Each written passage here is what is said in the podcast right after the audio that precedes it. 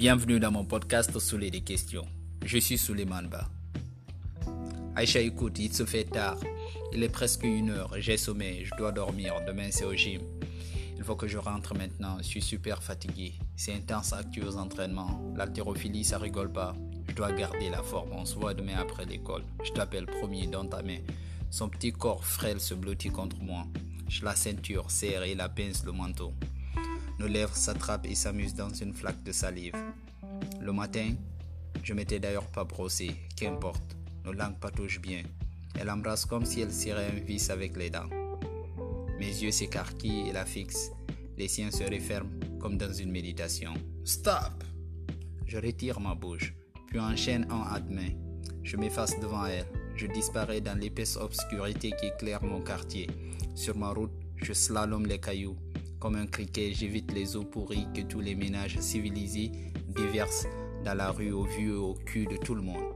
Ici, tout le monde me connaît. Je connais tout le monde aussi. Je connais bien le coin au point que le coin me connaît par cœur. Mon odyssée se poursuit. J'avance. Mon téléphone sonne. C'est Nathalie. Elle court après moi depuis maintenant plusieurs mois. Au portail, j'entends sa voix. Je rebrousse ce chemin. Elle est dans ma piole, dans mon lit. Elle se vautre dans les draps qu'Aïcha a achetés. Je lui dois de l'argent. Je n'ai aucun rond à payer. Elle m'a toujours dit que je pouvais payer autrement. Ce sera un autre man, pas moi. Elle est vilaine. Je lui dois. Je lui dis que je passe la nuit chez un de mes coachs. Je rentre plus à la maison. D'ailleurs, je n'ai rien d'intéressant à m'occuper demain à part le gym. La compétition approche. Il faut mettre la barre haut et s'économiser le jus tant qu'on peut. Mais là, j'ai sommeil. C'est le plus important. Je retourne chez Aïcha. Je lui demande de m'ouvrir. Elle me questionne pourquoi j'ai battu retraite? Parce que je ne peux pas te laisser dormir avec un pincement au cœur. Ouvre la porte pour qu'on en discute. Elle se montre ferme et insiste que je dois m'expliquer dans ce contexte de porte fermée comme au parloir. D'abord, merci pour l'opportunité de m'écouter.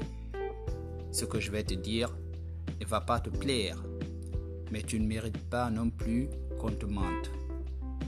Je vais te dire ce qu'il s'est passé. Il s'est passé que tu t'absentes lorsqu'on s'embrasse. Tu fermes les yeux, tu voyages, pars, tu me quittes. Tu sais, ça m'interdit d'accès à la sincérité de tes émots. Me voilà déjà à l'intérieur de sa maison Ma phrase inachevée, ma bouche dans sa bouche, ses calots grandement ouverts et les miens fermés. Ça la fait péter de rire. Elle est déjà prête pour une nuit aphrodisiaque, alors que moi je dois rembourser l'autre dette à Morphée. Pardon, laisse-moi dormir sans dérangement.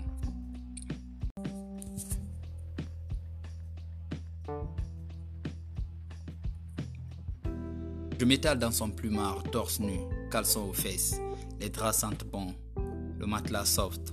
Je tire un profond coup de chouraille au goût de caramel qui encense discrètement la chambre éclairée par une faible lumière orangée que diffuse une veilleuse très sexy posée sur la table de chevet isolée à l'autre bout opposé à la fenêtre.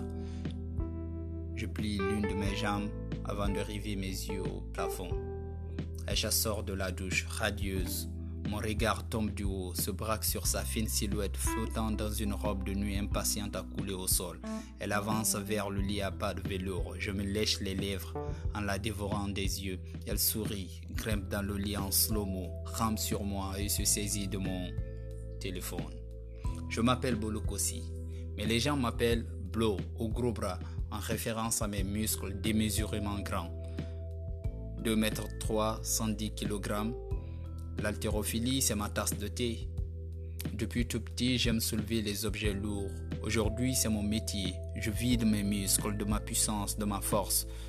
Je m'imagine aux Olympiques en combi-short bleu, mais pas tout à fait bleu, à enchaîner, l'arracher, l'épouler et le jeter. C'est mon rêve. La réalité, cependant, m'attend samedi prochain au stade où il faut prouver au tournoi des Goldberg. Où il faut, où il faut prouver au tournoi des Goldberg. Aïcha sera là ma soeur, mon papa et puis un ou deux copains qui n'auront rien d'utile à faire ce jour-là, ils seront aussi pour m'ovationner. Elle jette donc mon téléphone qui atterrit dans son docile canapé.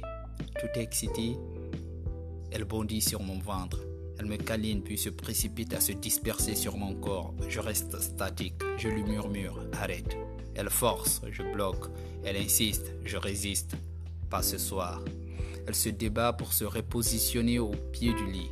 Ses deux bras secs, on dirait, boiron tentent d'arracher mon fétiche favori. Je replie l'autre jambe, formant un circonflexe compliquant davantage la tâche à Aïcha.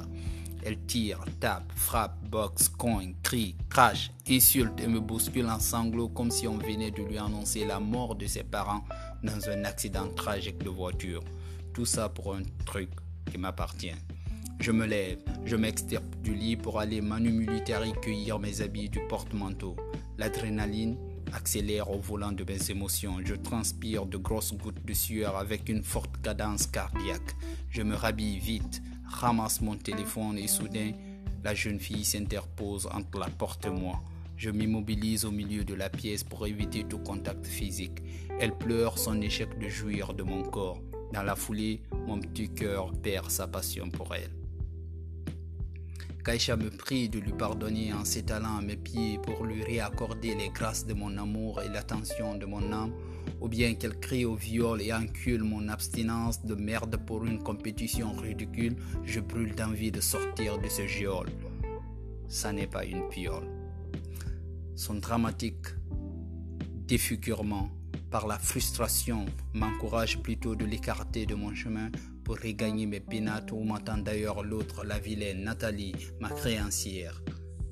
La patience me lâche. Je fonce vers elle. Aïcha se remobilise les forces. Sans coup rire, je la dégage de la route, puis claque la porte. Je rentre à la maison et m'exile au salon, puis m'efforce à dormir. La scène de mon agression traîne encore dans ma tête. La barbarie de son excitation, la férocité de son approche et sa sauvagerie pour orgasmer.